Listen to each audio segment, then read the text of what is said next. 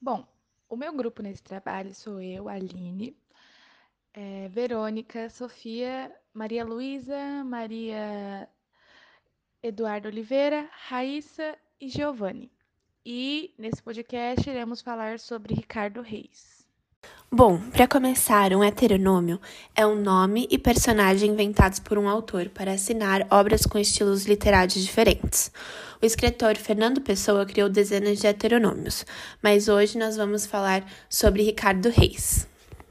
Ricardo Reis é um de seus mais importantes heteronômios, ao lado do mestre Alberto Caeiro, do alter do ego Álvaro de Campos e do semi-heteronômio Bernardo Soares. Ele foi criado pelo poeta Ricardo Reis, é um de seus mais importantes heterônimos, ao lado do mestre Alberto Caeiro, do alter ego Álvaro de Campos e do semi-heterônimo Bernardo Soares. Recebeu uma forte educação clássica em um colégio de jesuítas, tendo se tornado um latinista por educação e um semi-helenista por educação própria. Formou-se em medicina e, por ser grande defensor do regime monárquico, do ano de 1919, expatriou-se no Brasil para fugir do regime republicano recém-instalado em Portugal. Suas primeiras obras foram publicadas no ano de 1924 na revista Atena, fundada por seu criador Fernando Pessoa. Posteriormente, entre os anos de 1927 e 1930, oito odes de sua autoria foram publicadas na revista Presença. Seu espírito clássico greco-latino definiu o tom de sua obra, sendo nela predominantes temas como as boas formas de viver, o prazer, a serenidade e o equilíbrio. Influenciado pelo epicurismo, sistema filosófico definido pelo filósofo Epicuro, que prega a procura dos prazeres moderados para atingir um estado de tranquilidade e libertação do medo.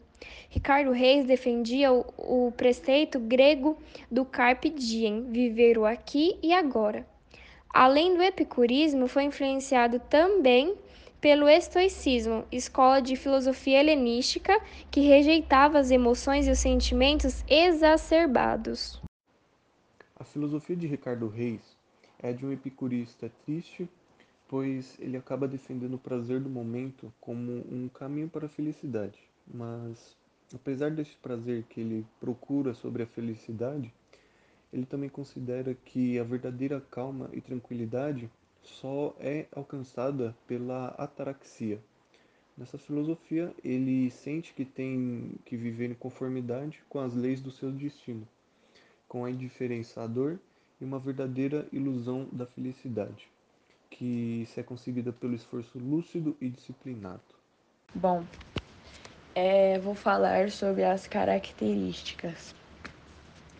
É, paganismo crença nos deuses e na civilização grega. Fatalismo, passividade, diferença, ausência de compromisso com o mundo. É, consciência da precariedade da vida, medo da morte. Epicurismo, busca da felicidade relativa. Moderação nos prazeres, fuga. Carpe diem, vive o momento, a dor. Estoicismo aceitações das leis dos destinos, as passagens do tempo, a morte, autodisciplina, face às paixões e à dor e as emoções. Culto do belo, é, forma de superar a efemeridade dos bens e a miséria dádiva. A interiorização interiorização das emoções, autodomínio e a contenção do sentimento. O elogio da vida rústica, a felicidade só é possível no sossego do campo. A doutrina de Ricardo Reis é a personalidade que se identifica com os clássicos da antiguidade. O seu espírito reflete a doutrina de Epicuro, caracterizada pela identificação do bem soberano com o prazer o qual há de ser encontrado na prática da virtude e na cultura do espírito. A obra desse heterônimo é a Oede clássica, cheia de formalismos e princípios aristocráticos.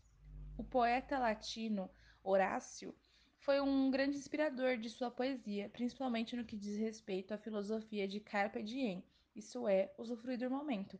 Em sua obra, Ricardo Reis fez uso de gerúndios, imperativos e inversões de sintase, como um e prebatos? Bom, é, de acordo com o exposto, é fácil e necessário a gente estudar algumas características estilísticas do, do autor, né? Bom, a estilística ela é um ramo da linguística. Ela é responsável por estudar alguns fenômenos da linguagem, relacionados principalmente ao quesito estilo. Através da primeira função da estilística é que transfundimos nossas emoções. Já através da segunda, somos capazes de sugestionar as ações de outros seres humanos. Então, a gramática, por sua vez, ela já estuda as regras que estruturam a comunicação social. A linguagem afetiva, ela é representada por esse importante recurso, no qual podemos observar os processos de manipulação da linguagem utilizados para extrapolar, extrapolar a mera função de informar. Na estilística, é, há um interessante contraste entre o emocional e o intelectivo, né? estabelecendo uma relação de complementaridade entre seu estudo e o estudo da gramática, que aborda a linguagem de uma maneira mais normativa e sistematizada.